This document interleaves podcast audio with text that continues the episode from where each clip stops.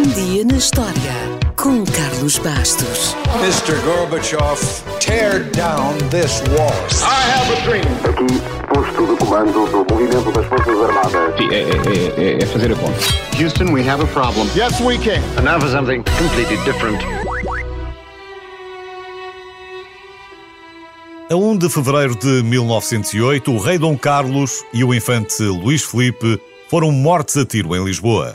O assassinato do rei e do príncipe herdeiro marcou profundamente a história portuguesa, abriu caminho para a queda da monarquia e para a implantação da República.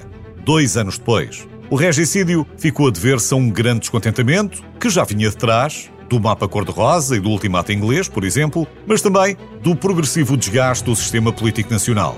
João Franco, o chefe do governo, conseguiu convencer o rei a encerrar o Parlamento para poder implementar uma série de medidas.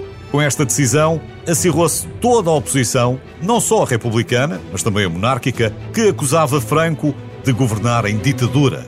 Os acontecimentos acabaram por se precipitar na sequência da questão dos adiantamentos à Casa Real, que era acusada de gastar muito dinheiro, e da assinatura de um decreto que previa o degredo para as colónias, sem julgamento, dos envolvidos numa intentona republicana fracassada ocorrida apenas dois dias antes. A família real encontrava-se no Passo de Vila Viçosa, ciente de um clima mais complicado, mas os acontecimentos levaram o rei Dom Carlos a antecipar o regresso a Lisboa, tomando o comboio na estação de Vila Viçosa na manhã do dia 1 de fevereiro.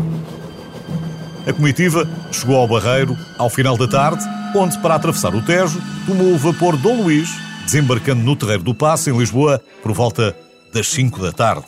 Apesar do clima de grande tensão, o rei optou por seguir em carruagem aberta com uma reduzida escolta, tentando demonstrar alguma normalidade. Infelizmente, a realidade não tinha nada de normal. Enquanto saudava a multidão presente na praça, a carruagem foi atingida por vários disparos. Um tiro de carabina atravessou o pescoço do rei, matando-o imediatamente. Seguiram-se vários disparos, sendo que o príncipe real conseguiu ainda alvejar um dos atacantes, tendo morrido depois de ter sido atingido na face por outro disparo.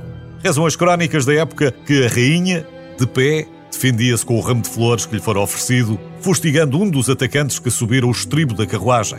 O infante Dom Manuel também foi atingido num braço, mas sobreviveu e viria a subir ao trono como Dom Manuel II.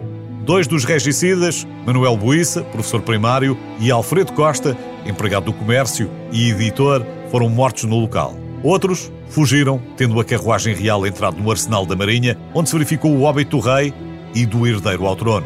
Com o regicídio, estava aberto o caminho para a queda da monarquia e para a implantação da República dois anos depois. Numa daquelas coincidências da história, 18 anos antes, precisamente no mesmo dia, 1 de fevereiro, tinha sido apresentada pela primeira vez ao público, num sarau em Lisboa, uma nova música. A Portuguesa, que se tornaria no hino nacional da República Portuguesa em 1911.